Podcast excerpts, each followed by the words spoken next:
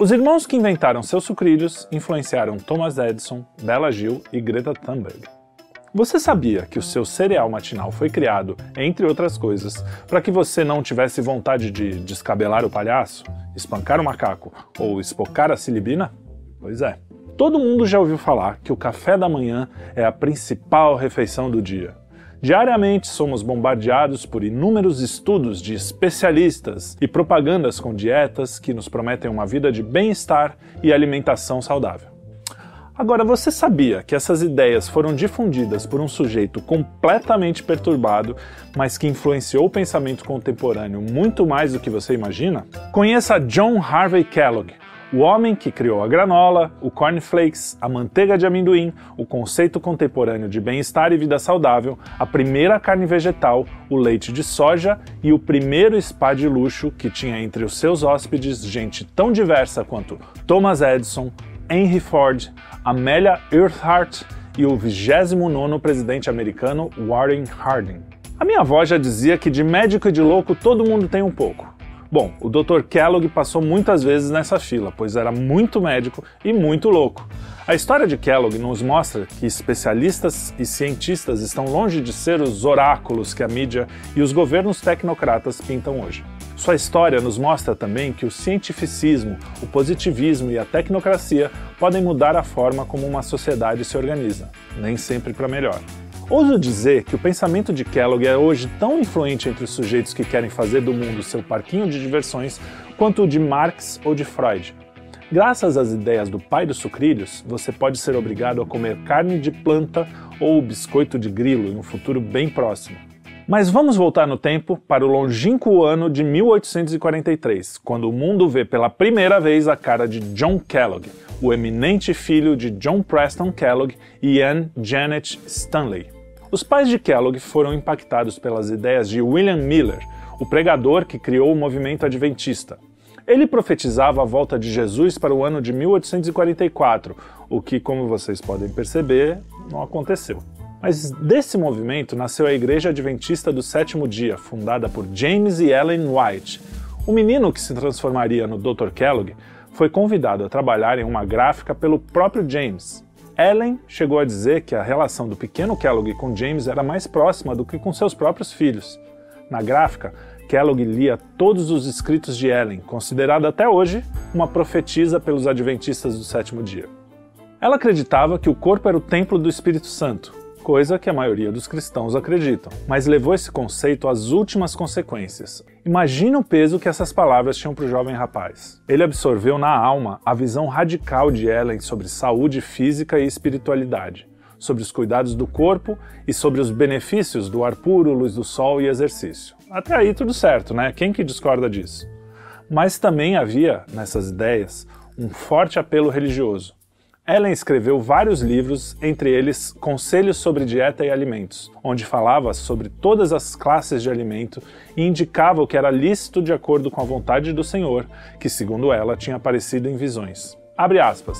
Logo chegará o tempo em que não haverá segurança no uso de ovos, leite ou manteiga, porque as doenças dos animais estão aumentando proporcionalmente ao aumento da maldade entre os homens. Fecha aspas.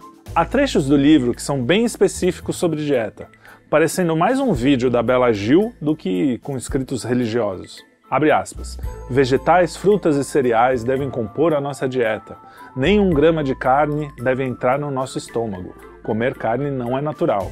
Ou então, a manteiga é menos prejudicial quando consumida com pão frio do que quando usada na culinária, mas como regra é melhor dispensá-la completamente. Só faltou completar com uma das frases que viraram meme da influencer. Você pode substituir carne por um delicioso churrasco de melancia. Ou então, como sugeriu o presidente, você pode trocar a picanha por abóbora. Mas a influência de Ellen não parou por aí. Foi ela quem pagou os estudos de Kellogg, que se formou médico em 1875. Mais ou menos o que o Lehman e sua turma fizeram com uma famosa deputada brasileira. O Kellogg era a tábata dos adventistas do século XIX.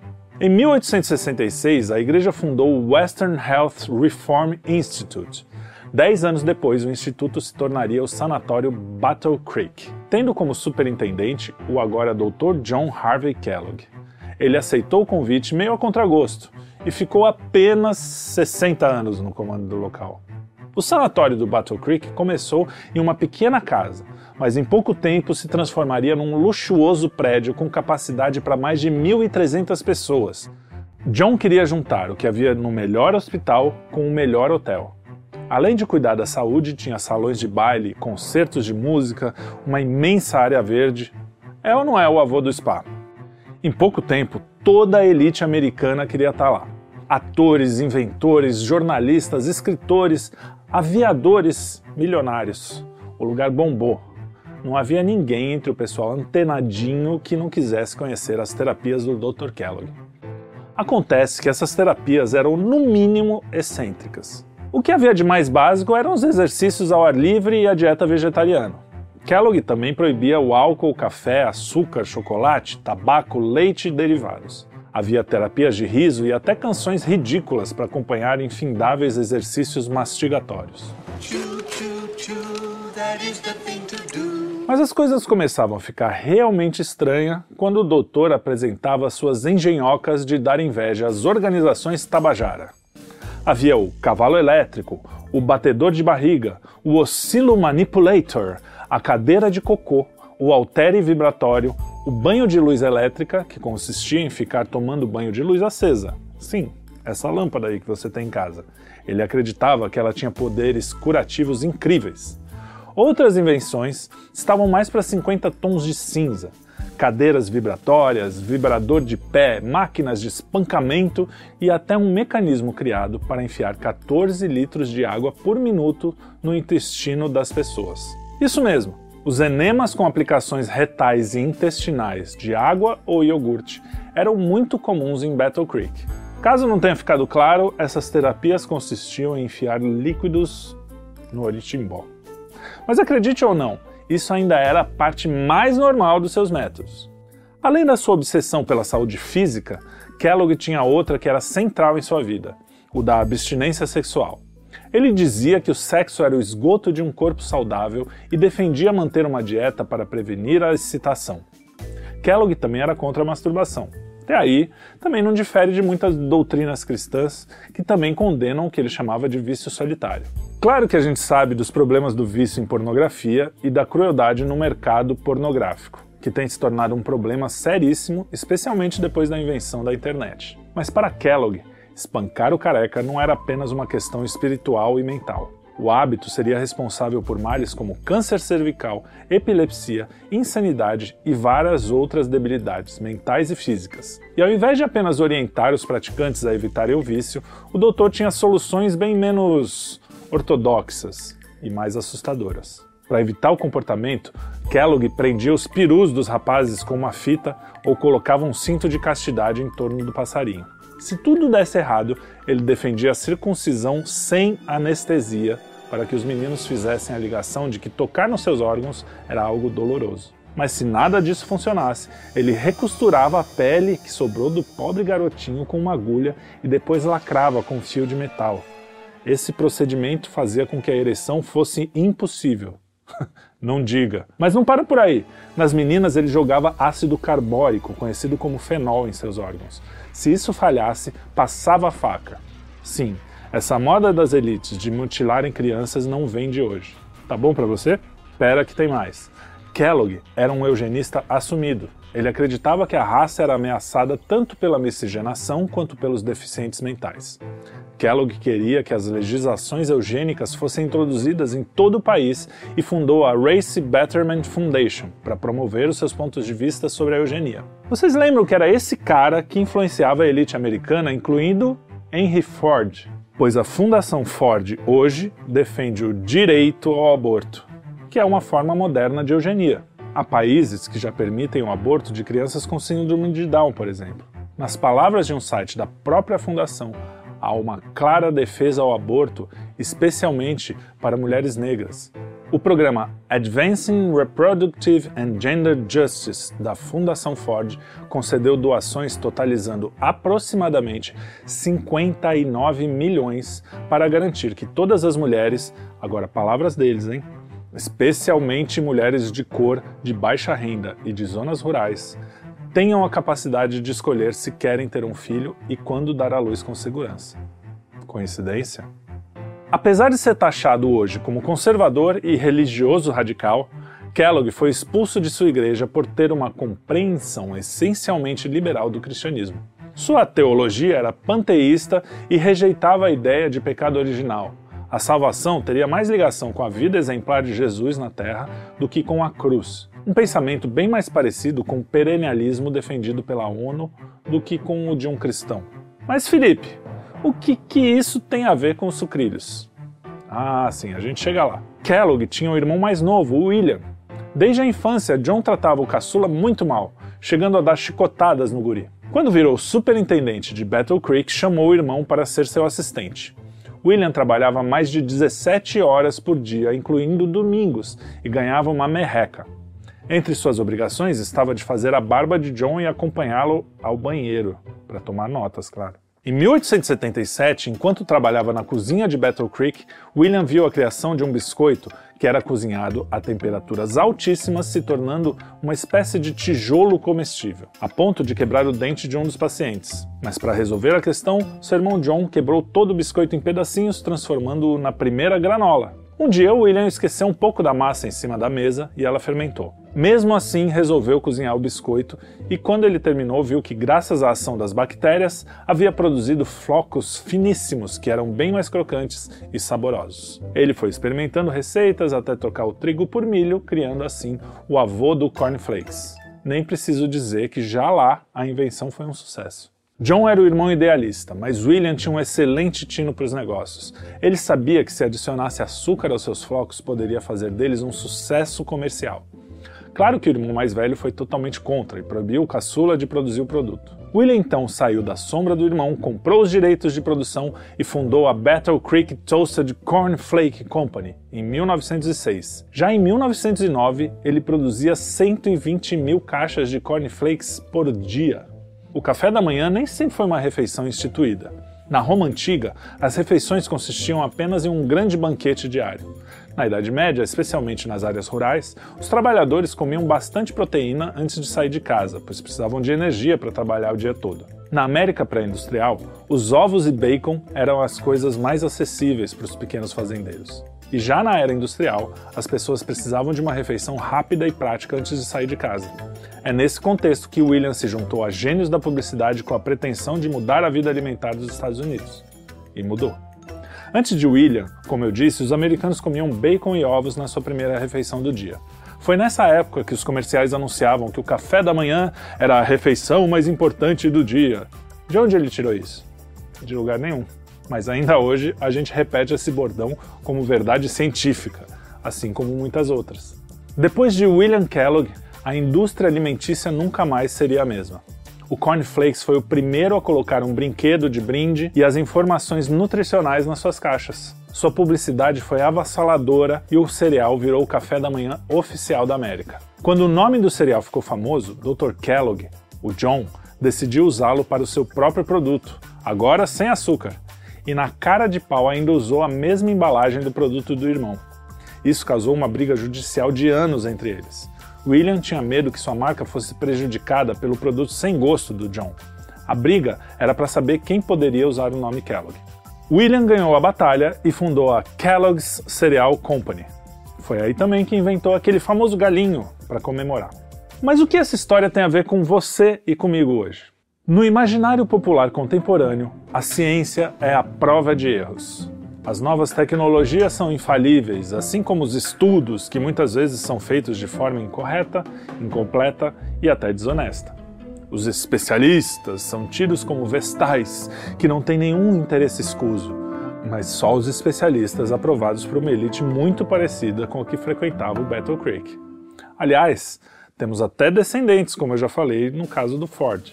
Acontece que a ciência do nosso tempo está sujeita aos mesmos erros da ciência do início do século XX, que achava, por exemplo, que um conjunto de lampadinhas tratariam de doenças circulatórias, anemia, doenças cardíacas e degenerativas.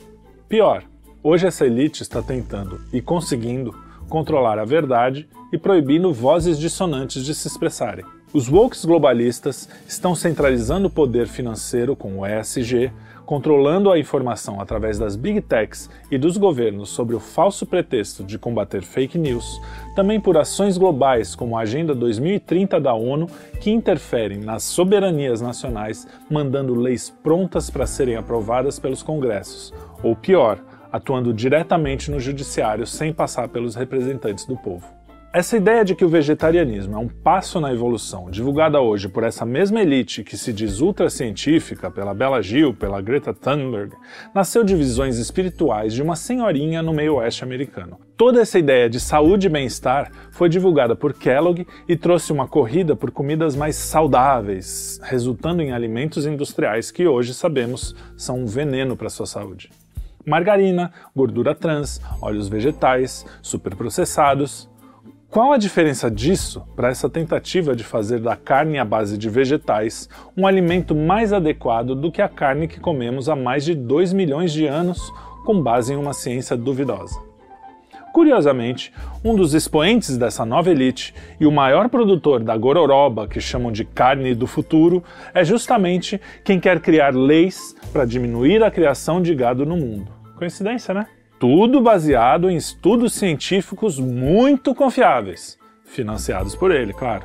Aliás, sabia que foi o Dr. Kellogg que inventou a primeira carne vegetal do mundo, a protose, que só saiu do mercado no ano 2000? Coincidência? Calma que tem mais. A ONU e seus amiguinhos querem ir além. Segundo seus relatórios, para alimentar o mundo precisamos de menos bois e mais grilos. Vai todo mundo comer barata. Mas olha, Nada disso tem a ver com a frase do Henry Kissinger: controle o petróleo e controlará as nações. Controle o alimento e controlará as pessoas. Tudo isso é uma grande coincidência, pessoal, nada para ver aqui.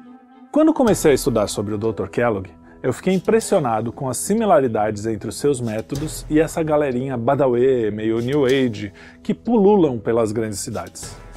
Muitos grupos funcionam assim dieta vegetariana com baixo teor de gordura e proteína, exercícios físicos pesadíssimos, líder carismático meio amalucado, enemas, sexualidade mal ordenada, celebridades, jornalistas, milionários, intelectuais, famosinhos, locais de purificação luxuosos.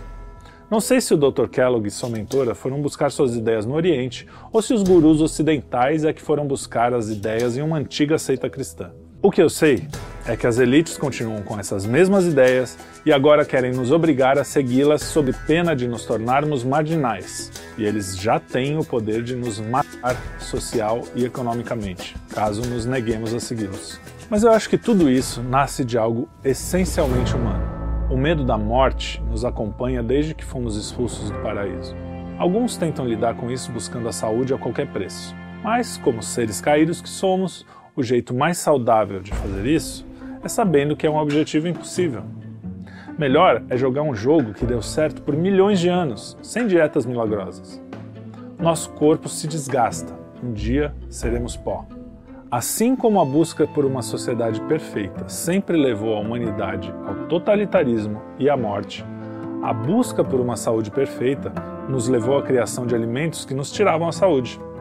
Cada vez mais a ciência percebe que a soja, que até pouco tempo era o grande alimento dos saudáveiszinhos, contém antinutrientes que podem levar a problemas de saúde, de deficiências de zinco, ferro e cálcio, intestino permeável e outros problemas gastrointestinais e do sistema imunológico problemas de tiroide, redução da capacidade do corpo de digerir proteínas, podendo promover a desnutrição, baixo crescimento e problemas digestivos. Fora os estudos que mostram os problemas hormonais que uma alimentação à base de soja pode trazer. Não é à toa que já tem até uma expressão ganhando força: os homens sojados. Tudo isso para dizer: coma o que a sua bisavó comia e evite modernices alimentares. A ciência muda, conhecimento muda, mas a experiência e a sabedoria empírica de milhões de anos não. Quando a Greta ou a Bela Gil dizem o que dizem, estão sendo apenas instrumentos de uma elite que busca concentrar poder para controlar o que você come. E muito do que repetem nasceu da cabeça amalucada de John e do tino comercial de William Kellogg. Uma última curiosidade. A empresa do irmão de Kellogg, que foi criada para uma alimentação saudável, hoje vende Pringles e briga na justiça para poder manter as altas quantidades de açúcar nos seus cereais. Parece que o jogo virou, não?